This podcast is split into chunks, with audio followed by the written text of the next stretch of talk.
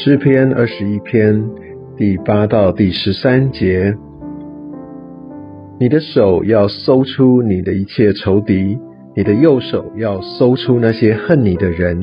你发怒的时候，要使他们如在炎热的火炉中。耶和华要在他的震怒中吞灭他们，那火要把他们烧尽了。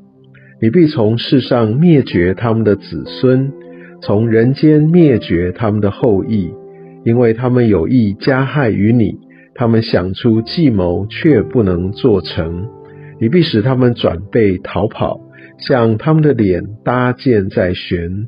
耶和华，愿你因自己的能力显为至高，我们就唱诗歌颂你的大能。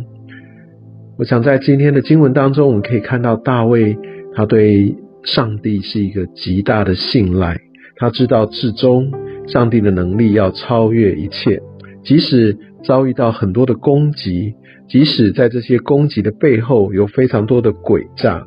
让他们有意来加害于他，有利加害于那些属神的。即使他们有想出各样的计谋，但是他们都没有办法做成，因为上帝要叫他们来逃跑，让他们呃的一个所有的计谋都没有办法成就。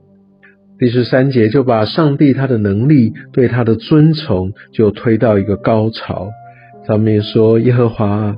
愿你因你的能力显为至高，耶和华的能力是超过一切的。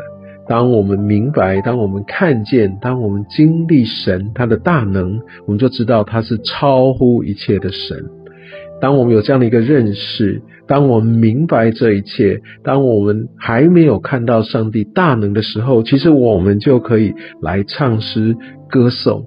我们对上帝的敬拜，我们对上帝的歌颂，绝对不是在我们呃得胜的时候，绝对不是在我的困难都已经解决以后。我们对上帝的敬拜，我们对上帝的歌颂跟尊崇，往往是根基于我们对他的认识。我们先选择来敬拜、尊崇、歌颂他。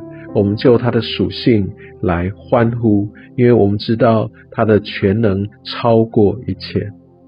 谢谢耶稣带领我们，让我们知道没有任何的试探，没有任何的苦难跟困难能够与你做任何的比较，也没有任何的苦难，也没有任何的试探，也没有任何的处境能够叫你的爱与我们隔绝。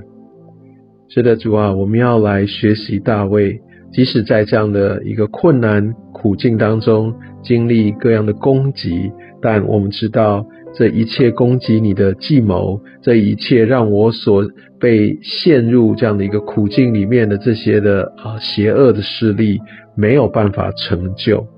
所有的仇敌都要在你的面前要转背逃跑。我要来称颂你，为着你的大能来称颂你。